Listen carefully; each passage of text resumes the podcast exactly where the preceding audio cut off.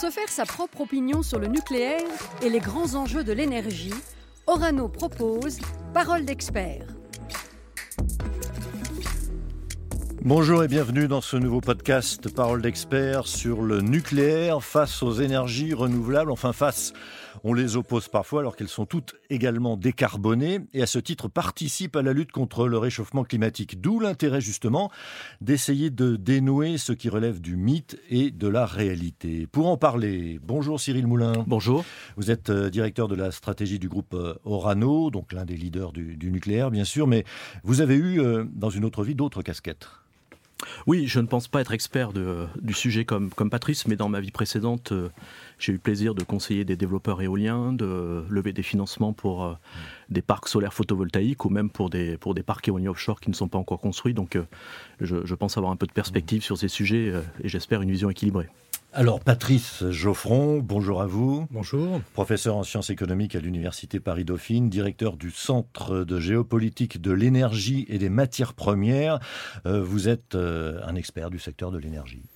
Écoutez, je m'y efforce. En tout cas, j'appartiens à un centre de recherche à Dauphine qui a une vision assez panoramique sur la question de transition énergétique, ce qui nous a euh, conduit, par exemple, à faire partie des, experts qui ont accompagné la Convention citoyenne pour le climat euh, durant ces dernières années. Mmh. Qui n'a pas traité du, nucléaire, d'ailleurs, ce n'était pas dans, dans, sa feuille de route. Et pourtant, sur ce sujet du climat, le nucléaire a des arguments. C'est ce dont nous parlons maintenant. Parole d'expert, des entretiens animés par Yves Decamp. Alors tout le monde est d'accord pour se mobiliser sur le climat, lutter contre le réchauffement de la planète et réduire les émissions de CO2.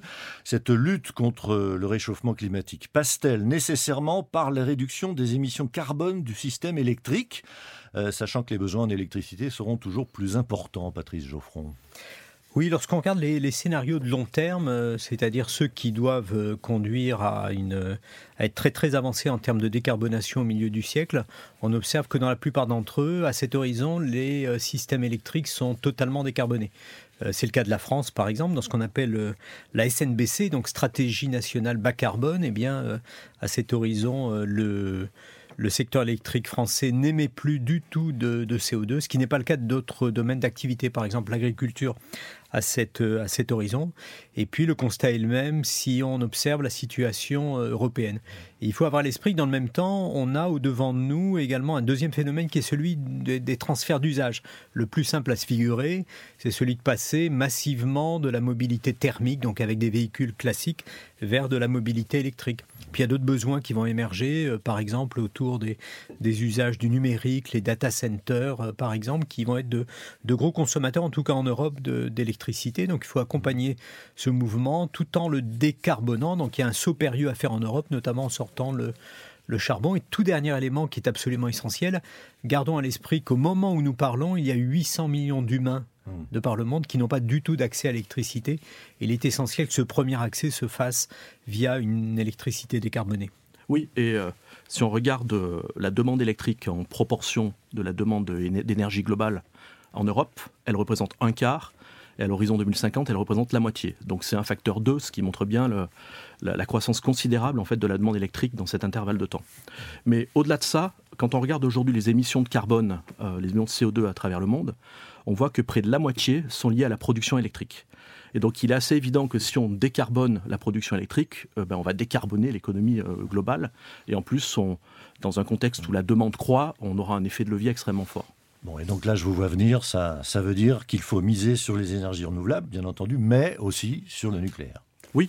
Alors pour moi, il y a plusieurs critères. Sur, quelles énergies doit-on miser? Il faut d'abord miser sur des énergies qui sont naturellement faiblement émettrices de carbone, mais pas uniquement pendant leur durée d'exploitation, pendant tout, leur cycle de vie, depuis la construction jusqu'au démantèlement. Il faut aussi miser sur des énergies qui sont suffisamment matures, parce qu'il n'y aurait rien de pire que d'investir et puis de devoir rebrousser chemin. Et puis il faut euh, miser sur... Euh, des, énergies qui permettent d'avoir un système équilibré, un système qui fonctionne. Aujourd'hui, euh, les, énergies renouvelables qui cochent ces cases, c'est euh, ben, l'éolien, le solaire photovoltaïque, l'hydraulique, puis naturellement le nucléaire. Et ma conviction, c'est qu'il faut, il faut un mix de toutes ces énergies et que le nucléaire ne peut pas être dissocié des énergies renouvelables, euh, et c'est d'ailleurs ce que disent les experts du GIEC, sinon on, a tout de suite des problèmes. Et on peut, on peut, le vérifier ça de manière assez empirique. Regardons l'exemple bien connu de l'Allemagne. En Allemagne, qui est sorti du nucléaire, qui, est en train de sortir du nucléaire, il reste encore quelques réacteurs en fonctionnement. En Allemagne, le, le, système électrique produit 6 à 10 fois plus de CO2 à production équivalente que la France en fonction des périodes. Bon. Et tout ça alors qu'ils ont subventionné à hauteur de 300 milliards d'euros euh, leur système. Et si on se place à l'horizon 2050, c'est 500 milliards d'euros. Et donc euh, avec, euh, avec un tel montant, on peut, on, peut, on peut quand même financer pas mal de PR. regardons les États-Unis. En Californie, qui est supposé être l'Eldorado de la transition énergétique, on a eu des délestages assez massifs l'année passée liés au fait qu'il n'y avait pas d'intégration nucléaire renouvelable. Ça a été aussi le cas, par exemple, de Texas en février 2021 lors d'un épisode de grand froid, et plus proche de chez nous, en France, euh, en janvier 2021, euh, RTE a activé son signal rouge pour demander aux Français de réduire leur consommation. Et elle a euh, coupé l'électricité, si j'ose dire, elle a coupé l'alimentation à sains industriels. Donc on voit bien que quand on cherche finalement à dissocier les deux, à réduire le nucléaire ou voire à, l'annuler, et qu'il n'est pas en complément des énergies renouvelables, on peut avoir des problèmes de manière empirique. D'accord avec ça, Patrice Geoffron? Oui, le, point essentiel euh, que vient d'évoquer euh, Cyril, c'est que, avant de réfléchir finalement aux moyens de production, il faut imaginer ce qu'est un système électrique au moment où nous nous parlons. Et quand je suis arrivé pour vous rejoindre dans le studio, je ne me suis pas posé de questions quant à savoir s'il y aurait de l'électricité. On a pu se poser d'autres questions sur le masque, les virus, etc., mais, pas sur la disponibilité de l'électricité, ce qui fait qu'il y a derrière tout ça un système qui est organisé et qui nous offre ce type de, de garantie. Et donc à l'avenir, lorsqu'on va modifier ce système en introduisant plus d'éolien, plus de photovoltaïque, euh, la nature de ce système va se modifier pour des raisons qui sont aisément compréhensibles. Hein.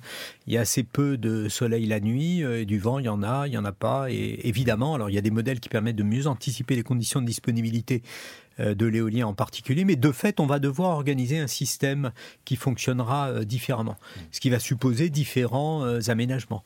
Et notamment, et Cyril l'a déjà évoqué implicitement, c'est la notion de flexibilité. Il va falloir finalement, par rapport à un système dans lequel aujourd'hui, encore une fois, l'offre pour l'essentiel s'adapte à la demande, on va vers des systèmes dans lesquels la demande, et y compris des consommateurs, des ménages, devront faire une partie de ce, de ce travail pour finalement consommer, adapter la, la consommation en fonction de la disponibilité de cette électricité. Il y a une autre partie de la réponse qui va euh, procéder bien notamment des liens avec nos voisins, ce sont les, interconnexions, donc les grandes lignes à haute tension, hein, qui ne mmh. traversent pas simplement la France, mais qui nous relient avec nos, avec nos voisins. Et l'espoir est que euh, lorsqu'on aura euh, de euh, du vent euh, en mer du Nord et qu'on n'en aura pas dans le sud de l'Europe, eh bien, on aura une forme d'équilibre qui s'établira et, et, le courant circulera de cette, de cette manière. Mais l'ensemble de ces évolutions, encore une fois, par rapport à, à ce au type de système qu'on a pu bâtir à la fin du XXe siècle et avec, euh, de fait, en France, un, très grand succès, si on regarde à la fois la, la qualité de l'électricité, hein, c'est-à-dire à la fois sa stabilité et puis la continuité de l'approvisionnement et puis son caractère décarboné, on a au devant de nous des systèmes plus compliqués à piloter. Donc il y a derrière tout ça un défi, mais c'est bien le système qu'il faut regarder, la complémentarité des moyens de production, et non pas simplement se figurer les moyens de production dans symboliquement une ah. éolienne ou une centrale nucléaire. Alors avec une, petite précision euh, tout de suite, qu'est-ce que serait un développement équilibré euh, entre le nucléaire et les énergies renouvelables euh, pour vous? Est-ce que le 50-50 programmé, programmé, par la France à, à l'horizon 2035 par exemple est un bon compromis? Cyril Moulin 50-50, c'est-à-dire qu'on passe de 74% actuellement à 50% pour le nucléaire. Donc ça n'est pas sans impact, et notamment pour le groupe Orano que, que je représente aujourd'hui. Il va falloir euh, réduire des capacités. Euh, il y a des impacts sur notre chiffre d'affaires, il y a des impacts sur, euh, sur, l'entreprise, bien sûr. Mais ça reste un, système qui est équilibré, qui permet de garantir une stabilité du réseau qui, qui, qui, permet d'optimiser les investissements consentis par le, par le, pas par l'État et donc par, le, par celui qui paye l'électricité. Patrick Geoffron Oui, il me semble que c'est un équilibre qui, présente une série euh, d'avantages. Déjà en termes de, diversification, ça permet à la France d'explorer euh, plusieurs types de filières euh, décarbonées, tout en ayant à l'esprit que lorsqu'on remplace, lorsqu'on ferme Fessenheim et qu'on met à la place des éoliennes ou du photovoltaïque, de fait, on n'améliore pas la décarbonation, puisqu'on remplace du décarboné par du décarboné. Mais de fait, ça présente un intérêt en termes de, j'allais dire, d'ouverture du spectre des technologies décarbonées qu'on parviendra à maîtriser en France. Mmh. Et puis, ça laisse ouverte euh, la suite euh, des évolutions dans le cadre de ce siècle. Alors la suite justement, que penser du, scénario euh, dont on parle beaucoup, euh, relativement populaire en France, du 100% renouvelable qui permettrait donc de décarboner le système électrique en se passant du nucléaire? Une analyse de faisabilité a, notamment été publiée par RTE, le gestionnaire français du réseau d'électricité. Euh, elle ne conclut pas à l'impossibilité technique du scénario, qui serait très compliqué à mettre en œuvre évidemment, mais qui ne serait pas impossible dans l'absolu, Cyril Moulin. Oui, euh, cette étude, euh, en effet, euh, évalue la faisabilité technique, comme vous l'avez dit, et pas économique, hein, d'un système électrique qui serait fondé sur une part très élevée de renouvelables.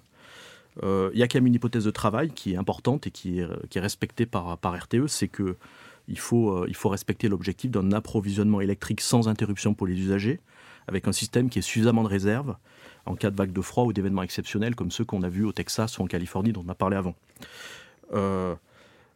Et puis il faut naturellement optimiser les coûts.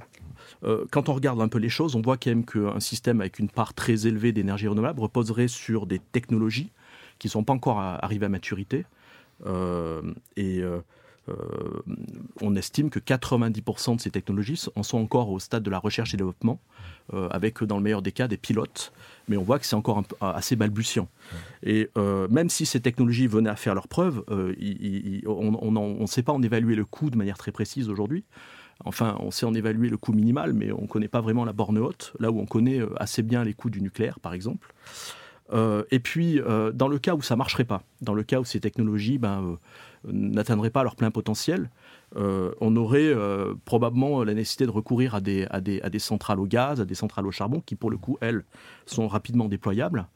Et euh, bah, on s'arriverait à l'encontre de l'objectif recherché, qui est de précisément faire baisser les émissions de gaz à effet de serre, pas les augmenter. dernier point qui est important, c'est quand on parle de développement très important des renouvelables, il y a quand même une sensibilité sociale, une sensibilité environnementale. Vous savez par exemple que l'emprise au sol de parcs photovoltaïques est beaucoup plus importante à, production équivalente que, que l'emprise au sol du nucléaire. Il y a un facteur quand même 50 entre les deux. C'est aussi le cas pour l'énergie éolienne. Et puis on voit bien qu'il y a une sensibilité. Euh, j'ai travaillé sur le parc Dieppe-le-Tréport euh, il y a près de 10 ans dans l'éolien offshore. Il n'est toujours pas construit parce que les pêcheurs s'y opposent. Mmh. Beaucoup de recours, effectivement, euh, à, chaque, à chaque projet. le scénario 100% renouvelable, Patrice Geoffron, pour vous aussi, c'est un mythe ah non, je dis pas que c'est un mythe. Non, je pense que l'exercice qui est pour lequel a été mandaté RTE et, l'Agence internationale de l'énergie est, de fait tout à fait utile parce que ça permet d'éclairer le champ des possibles et surtout les conditions de ces, scénarios. Et, Cyril a rappelé certaines de ces conditions qui sont importantes. Euh, d'une part, on va avoir besoin, ça a déjà été évoqué, de beaucoup de flexibilité ou de capacité de stockage et euh, qui vont dépendre par exemple de notre capacité à, massifier le parc de véhicules électriques et à mobiliser les batteries des véhicules électriques euh, à partir de 2030 pour euh, contribuer au stockage. Et on voit bien, lorsqu'on observe la nature de ce parc actuel et les capacités de stockage de ces véhicules, qu'il y a, voilà, il y a au, minimum un pari industriel qui est lié à, cette perspective. De la même manière que si on devait stocker également massivement via de l'hydrogène euh, de l'électricité euh, dans la décennie 2030. Euh, Pour l'heure, on est encore assez, en, amont en phase d'expérimentation. De, et puis le point, moi j'aimerais insister sur un point qui a été évoqué par Cyril, qui est la question finalement de l'acceptabilité sociale. Encore une fois, mon, expérience dans le cadre de la Convention citoyenne pour le climat m'a rendu particulièrement sensible à ces, à ces questions. Et donc il faut se figurer l'implication euh, dans le domaine du photovoltaïque, mais sans doute plus encore dans le domaine de l'éolien. On sait que c'est déjà une problématique en termes de, rapidité de déploiement et donc d'acceptabilité. Il faut se figurer ce que peut être voilà, un hexagone dans lequel on aurait déployé euh, l'ensemble de ces moyens de production. Euh, le travail qui est fait par RTE et par l'AIE nous montre que euh, techniquement et avec les conditions qui viennent d'être rappelées, ça pourrait être envisageable. Les conditions économiques ne sont pas précisées.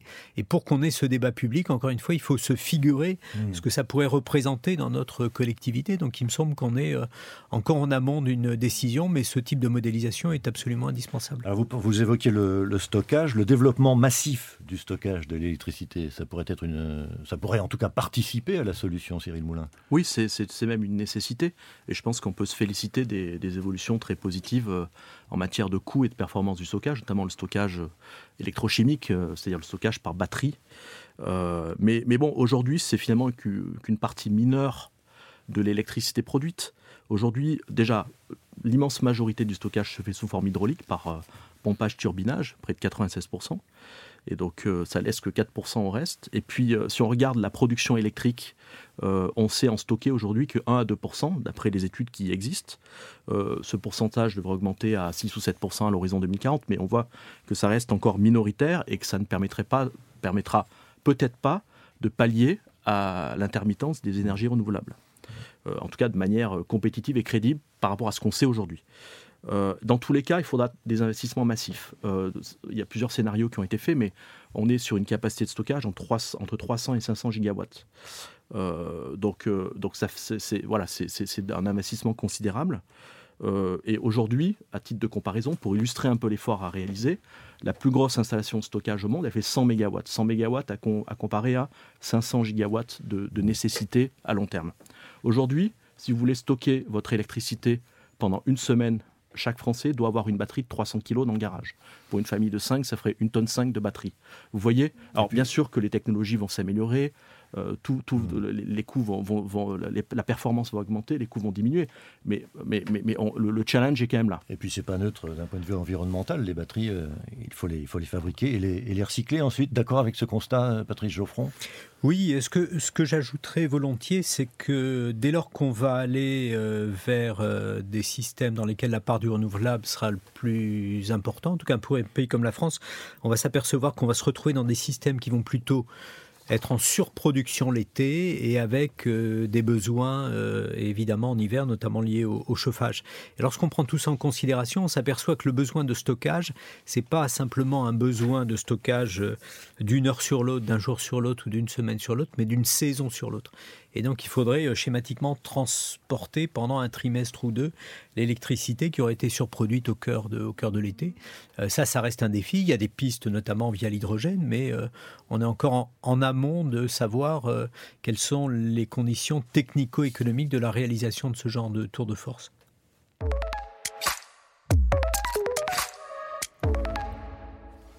Alors venons-en à cet autre euh, scénario que vous venez d'évoquer, euh, Patrice Geoffron. Euh, l'hydrogène est-il la solution miracle vantée par tous et sur laquelle les, États ont raison d'investir massivement?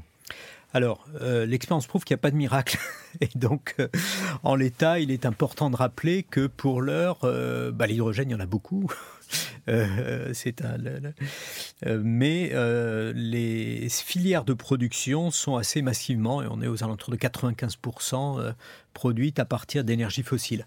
Et donc l'hydrogène dont nous parlons, enfin qui est utilisé aujourd'hui, est un hydrogène dit gris, marron ou brun, et, la dénomination est suffisamment claire pour s'apercevoir que ça ne fait pas partie de la, réponse. En revanche, ce qui est intéressant lorsqu'on travaille sur l'hydrogène, et c'est le cas dans mon, dans mon labo, on travaille notamment dans un groupe de travail du régulateur de l'énergie à l'heure actuelle que je co-préside, c'est qu'on s'aperçoit qu'il y a une, il y a un arc-en-ciel de moyens de production euh, de l'hydrogène.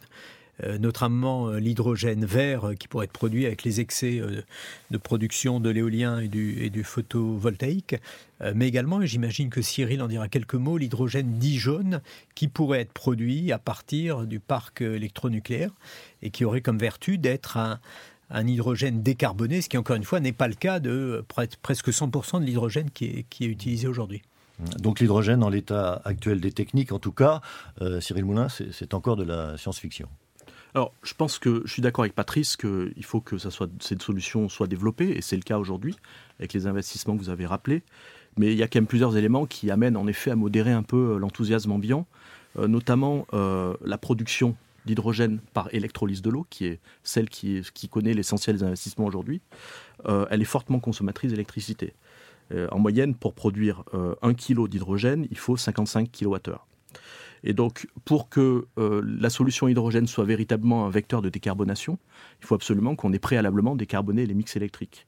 Euh, pensez que, par exemple, en Allemagne, pour produire 1 kg de dihydrogène, euh, on émet 20 kg de CO2, parce que l'Allemagne a encore recours à des, moyens de production électrique fortement carbonés. Ça, c'est un premier point. Puis il y en a un deuxième, qui, qui modère aussi l'enthousiasme, c'est de dire que comme l'hydrogène, ça a des rendements assez faibles et ça a besoin de fonctionner en continu. Et donc, on a tendance à associer hydrogène et énergie renouvelable. Mais moi, je pense qu'il faudrait en effet, comme l'a dit Patrice, associer davantage hydrogène et, énergie nucléaire. Parce que l'énergie nucléaire a des, facteurs de charge élevés, des taux de disponibilité élevés, et donc peut fournir une électricité continue et donc peut participer à la compétitivité de l'électrolyse de l'hydrogène. Et je pense qu'en effet, le nucléaire peut être un allié de l'hydrogène. Alors si je vous résume euh, l'un et l'autre, à côté des énergies renouvelables qui font euh, l'unanimité mais ne seront jamais suffisantes à nos besoins d'électricité, il ne reste plus euh, que le nucléaire. Certains parlent pourtant du nucléaire comme d'une énergie de transition quand ils ne parlent pas d'énergie du passé. Alors est-ce qu'il est possible d'envisager le nucléaire comme une énergie de long terme, Cyril Moulin? Alors c'est que si on regarde les dix dernières années suite à l'accident de Fukushima, la part du nucléaire dans le mix global a diminué, ça c'est un fait, de 17% en 90 à environ 10% aujourd'hui, et certaines études nous envoient vers 6%. Mais euh, il y a aussi beaucoup de raisons d'y croire et de croire à une croissance de la part du nucléaire dans le mix. Euh, le nucléaire, c'est une énergie qui est capable de s'adapter à la demande électrique, comme on l'a dit. C'est une énergie qui contribue à la stabilité du réseau. C'est une énergie qui est complémentaire avec les énergies renouvelables et qui apporte un haut, niveau de sécurité d'approvisionnement. On a des réglementations très exigeantes en la matière en France. Ça, c'est les, les, caractéristiques techniques du nucléaire. Et puis, euh, en tant que citoyen, je dirais, euh, moi, j'ai quand même envie que mon pays soit présent dans une énergie dans laquelle on est leader mondial, euh, qui contribue fortement au, PIB français, qui contribue positivement à la balance du commerce extérieur française, qui contribue à l'emploi, 220 000 emplois dans le nucléaire contre 20 000 aujourd'hui dans les énergies renouvelables. Alors, ce n'est pas les mêmes capacités, naturellement. Euh, et, et c'est pas un hasard si des pays comme la Chine euh, vont passer de 5% de leur mix aujourd'hui à 22% à l'horizon 2060 de, nucléaire. C'est pas un hasard non plus si plus proche de chez nous, des pays européens comme les Pays-Bas, euh, la Pologne, la Hongrie regardent, évaluent la relance de leur programme nucléaire. Donc l'important, c'est de, faire système, comme, vous disiez tout à l'heure, Patrice Geoffron, c'est le 50-50. Alors, je ne sais pas si le point d'équilibre, c'est le 50-50. En tout cas, ce que je sais, c'est que le, débat a changé de nature depuis les, années 70. Lorsqu'on voulait, dans les années 1970, massifier une production euh, d'électricité qui nous rende euh, plus autonomes, euh, bah, finalement, il n'y avait pas 50 manières de faire. Euh, il y avait l'hydroélectricité, mais on l'avait déjà très largement développée en France. Il y avait que la filière nucléaire et on l'a développée dans les conditions euh, que l'on sait. la question qui va se poser au fur et à mesure de l'avancée d'un siècle, c'est la place du nucléaire dans un bouquet de filière euh, décarbonée qui sera considérablement élargie. Et on va observer de par le monde que le choix qui sera fait ne sera pas le même. Euh, nos voisins euh, allemands et italiens n'ont pas fait le même choix que nous, mais les Britanniques ont une démarche qui est assez volontariste dans ce, dans ce domaine. Et donc moi, ce qui me paraît important, c'est de se rappeler qu'on est sous la contrainte du temps, une contrainte du temps absolue. Hein, encore une fois, la lutte contre le changement climatique, c'est le, c'est une course contre la montre. Hein. Il faudra effondrer dans un facteur 6 ou 7 nos émissions de CO2 entre maintenant et 2050, donc qui est vraiment, euh, c'est après-demain en termes, en termes énergétiques. Et donc, il me semble qu'il est absolument essentiel que dans les environnements dans lesquels on peut déployer du nucléaire de façon euh, sécurisée, et, il me semble que cette problématique, évidemment, ne fait pas débat dans le cas de la France, on ne se prive surtout pas maintenant de, de ce qui est un atout dans cette course contre la montre. Alors un dernier point, euh, de la même façon que la recherche avance dans, le nucléaire, elle avance aussi pour les autres techniques dont on a parlé, l'hydrogène, le stockage. Vous disiez qu'elles n'étaient pas arrivées à, maturité, mais un jour elles le seront. Et alors à ce moment-là, Cyril Moulin, est-ce que le nucléaire aura, aura encore toute sa légitimité? Mais pourquoi l'innovation et la recherche ne vaudraient pas aussi pour le nucléaire? Euh, le nucléaire peut aussi, par exemple, trouver une solution à ces, à ces déchets, en réduire le volume, réduire les, réduire, euh, réduire les rayonnements à long terme. Donc le nucléaire peut aussi euh, progresser dans le bon sens. Et euh, moi, je, crois fondamentalement que c'est une énergie qui sera utile à long terme. Et malgré tous vos arguments, pourquoi, de votre point de vue, Patrice Geoffron par exemple, pourquoi le, nucléaire a-t-il toujours aussi mauvaise image dans l'opinion Il y a peut-être une raison malgré tout. écoutez, je ne sais pas s'il a une mauvaise image. Je pense qu'il y, a une incompréhension dans, dans, des études qui ont été réalisées assez récemment. Euh, par la filière, nos concitoyens considéraient, je crois, aux deux tiers que le nucléaire émettait du, CO2. Donc je pense qu'il y a surtout une grande incompréhension. Et puis on, vit en France depuis des décennies dans ce qui euh, correspond à une espèce de paradis électrique. Hein. l'électricité est suffisamment peu chère pour qu'on s'en préoccupe assez peu et suffisamment là tout le temps, si je puis dire, pour qu'on considère qu'elle fait partie de, l'environnement. Donc il faut collectivement qu'on s'interroge sur ce qui permet ce tour de force. Et encore une fois, ce tour de force, il suffit de sortir de France et a fortiori évidemment de sortir d'Europe pour s'apercevoir qu'il n'est pas garanti et confère l'exemple du Texas qui était évoqué tout à l'heure par Cyril. Oui, moi je suis d'accord avec Patrice, il y a une espèce de paradoxe. Euh, quand même, il y a un quasi-consensus des experts pour, euh, pour, reconnaître les mérites de l'énergie nucléaire pour la décarbonation des systèmes électriques. Et pourtant, le grand public euh, soit l'ignore, en tout cas dans les, enquêtes d'opinion, n'a pas compris ces éléments-là. Donc il faut tous qu'on en fasse davantage. Moi, le premier, en pédagogie, en lutte contre certaines idées reçues qui ne sont pas justifiées aujourd'hui. Et puis, il faut des études solides, il faut des études non partisanes, il faut des outils pour comparer les énergies qui, soient avec des, qui, qui, soient avec des coûts complets, qui prennent les coûts système dans leur intégralité, comme euh, l'a dit Patrice avant. Et si on a tout ça, je pense qu'on, moi je crois vraiment dans un débat rationnel et dans le, futur de l'énergie nucléaire. À chacun de se faire son opinion. Merci à vous, Cyril Moulin, directeur de la stratégie d'Orano. Et merci à vous, Patrice Geoffron, professeur de sciences économiques à Paris-Dauphine, directeur du Centre de géopolitique de l'énergie et des matières premières.